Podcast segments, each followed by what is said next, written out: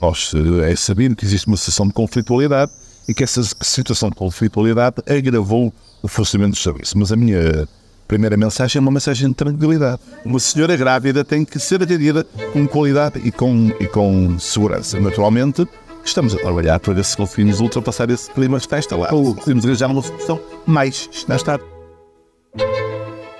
Viva! Está com o Expresso da Manhã.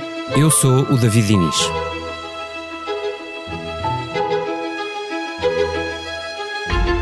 Esta semana vimos mais demissões, médicos que recusam fazer horas extra, grávidas desviadas para o setor privado. Começou também uma greve, com pré-aviso para outras. E confirmamos que há uma negociação sobre salários que parece longe de convencer os sindicatos. Na verdade, o que há é um verão à porta, com o SNS a tremer. E não é só o verão. Faltam médicos de família, faltam equipamentos, acumulam-se listas de espera e sobem as contas dos medicamentos. Esta quinta-feira, o Parlamento discute a situação do SNS com este cenário como pano de fundo e com uma mão cheia de propostas do PSD. Por tudo isto, convidámos a Vera Lúcia Arreigoso, jornalista do Expresso que acompanha de perto os problemas e virtudes do SNS, para ela nos dizer com o que contamos este verão e à procura de resposta para a pergunta central. O SNS estará pior do que nunca? E qual é a chave para lhe dar a volta? O Expresso da Manhã tem o patrocínio do BPI. Faça uma simulação e conheça as soluções de crédito BPI para concretizar os seus projetos. Saiba mais em bancobpi.pt. Banco BPI SA registado junto do Banco de Portugal sob o número 10. Olá Vera, obrigado por te juntares a nós. Eu queria começar por aqui. Esta semana tivemos notícia de problemas no Hospital de Santa Maria, uma demissão em São José e a recusa de 37 médicos do Amadora Sintra em fazer mais horas extra. O que é que se passa outra vez? O que se passa outra vez, eh, David, é que temos verão, Uh, que está aí à porta e sempre que uh, vem períodos uh, maiores de férias no Serviço Nacional de Saúde, vem à tona aquilo que é um problema crónico, que é a falta de médicos e, e de enfermeiros e de, e de assistentes e de tudo o que são profissionais. Temos com isso um, um, problema acrescido que é o facto de, neste momento, estarem a decorrer negociações com o Ministério da Saúde e, portanto, os profissionais aproveitam este momento para, de alguma forma, conseguir uh, capitalizar. Uh, esta, esta crise que existe sempre anunciada quando chega ao verão, em seu benefício e conseguires daqui chegar a uma negociação uh, boa com, com o Ministro da Saúde. Hum, vamos falar então um bocadinho desse, desse ponto. É que esta quarta-feira começou também então uma greve que é convocada neste caso pela FNAM, portanto só um dos sindicatos do, do setor, mas um sindicato pesado, com uma ameaça de várias outras já até agosto. Uh, já sabemos que o verão é sempre difícil no SNS, tal como tu uh, e bem dizias. A pergunta é: Uh, se um utente que adoecer, que possa adoecer ou precisar de cuidados de saúde no SNS no verão, se deve estar preocupado? Eu acho que um, preocupado deve estar sempre ao longo de todo o ano, no sentido em que o Serviço Nacional de Saúde, neste momento, não está a responder uh, como era suposto às necessidades dos portugueses. No verão, essa preocupação tem que ser acrescida, porque pode acontecer uh, dirigir-se à urgência de um hospital e não ter o especialista que precisa, uh, ter um médico menos diferenciado, Uh, ou uh, a urgência do hospital, onde frequentemente vai, não estar de todo a, a funcionar e haver um reencaminhamento de doentes. Isto pode uhum. acontecer ao nível da obstetrícia ou, ou da pediatria. Mas digamos que não fica sem resposta. Provavelmente não tem a resposta uh, topo de gama que era suposto uh, num país como, como Portugal, um país desenvolvido e com a qualidade dos profissionais de saúde que nós temos. O problema é que eles estão a ir embora do Serviço Nacional de Saúde porque não se sentem agraciados e, portanto, pode acontecer uh, chegarmos a um serviço de urgência ou uma consulta do Serviço Nacional de Saúde e, e não termos o médico de que precisamos porque ele foi, foi para um, para um sítio onde foi ganhar mais. Deixa-me ter então uma perguntinha curta no, aqui a meio, porque pode ser útil para quem nos ouça.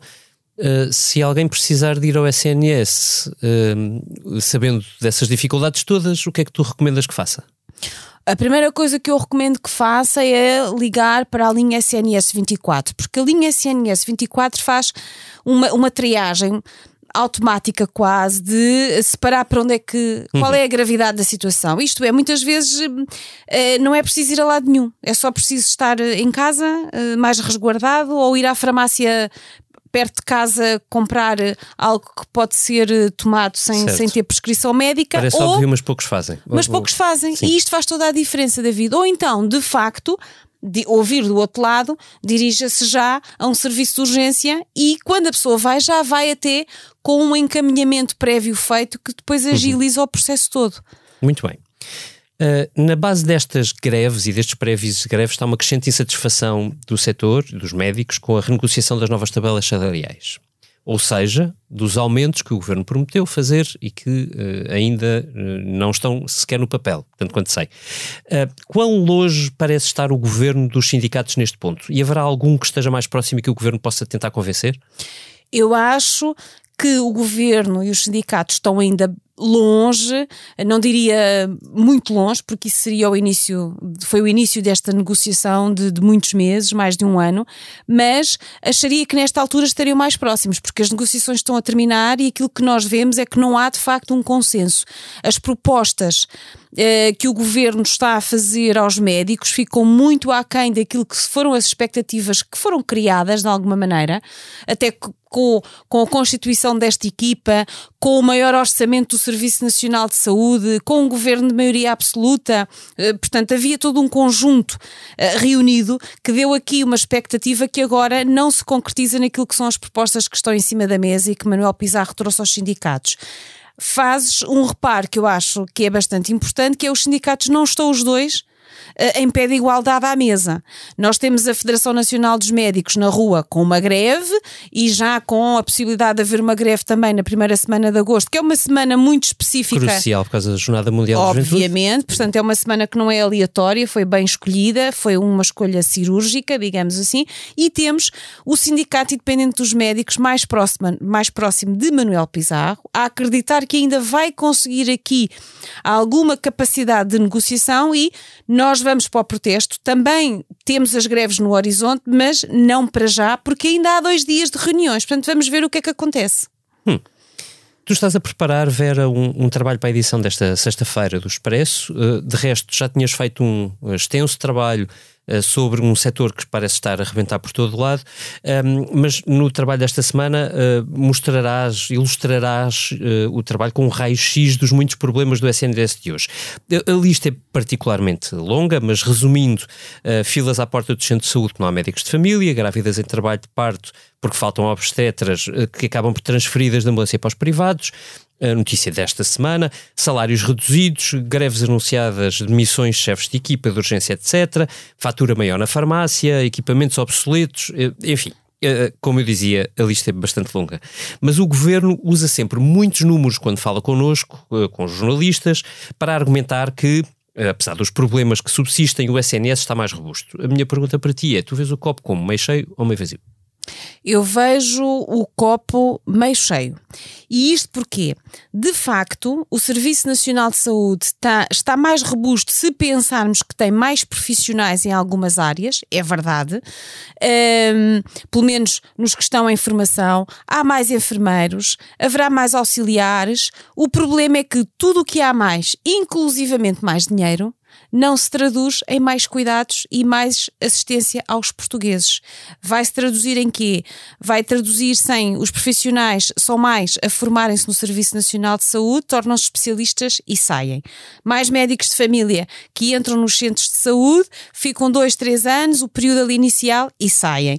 Depois temos, quer dizer, temos até equipamentos novos, mas aumentando a oferta, aumenta a procura. Como não há profissionais, vamos ter mais pessoas à espera de fazer exames uhum. de, de última geração geração.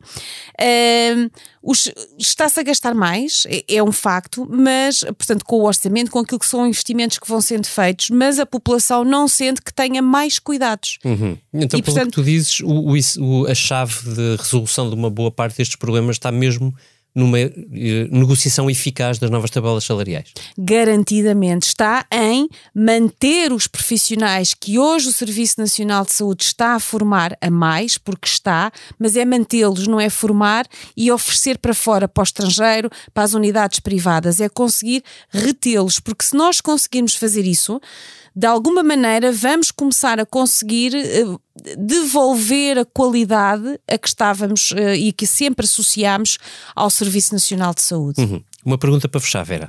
Esta quinta-feira o Parlamento discute várias propostas que o PSD, que é o maior partido da oposição, decidiu apresentar esta semana precisamente para o setor da saúde. Olhando tu para elas, são contributos válidos para a discussão? Olhando para elas, eu diria que são um alerta no sentido de avançar, talvez com mais empenho, em muitas das medidas que já estão hoje uh, no programa do PS. Ou seja, olhando para as medidas que o PSD propõe, não há nada de muito diferente. Se quiseres, há mais liberdade de escolha, há mais privado, há mais setor social, mas não há nenhuma medida que se diga isto nunca foi falado. Uhum. Isto nunca foi proposto tudo de alguma maneira se, enca se encaixa no que já vem sendo, uh, digamos, receitado, até porque a doença do Serviço Nacional de Saúde é crónica e, portanto, a prescrição está feita há muito tempo e todos os médicos, quer dizer, todos os intervenientes concordam com o tratamento. Agora, tarda em aparecer quem o faça quem o aplique, porque as coisas teimam em não sair do papel. E nesse sentido é um contributo válido de vir dizer: atenção, temos mesmo que fazer isto, temos mesmo que avançar com aquilo que vem sido reiteradamente proposto, receitado, prescrito para salvar o Serviço Nacional de Saúde.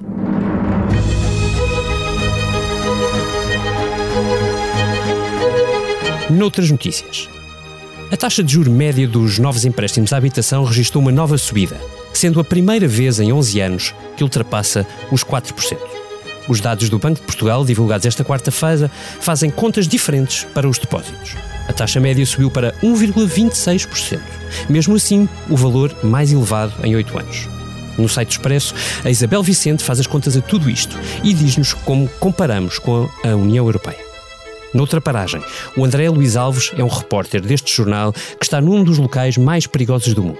Em plena Ucrânia, numa localidade bem perto da central nuclear de Zaporizhia, que por estes dias voltou a ser cenário de tensão e ameaça entre russos e ucranianos. Nikopol vive pendente da ameaça nuclear e o título que ele escolheu foi este: Não é preciso alguém carregar um botão para acontecer. Por hoje é tudo. Até amanhã.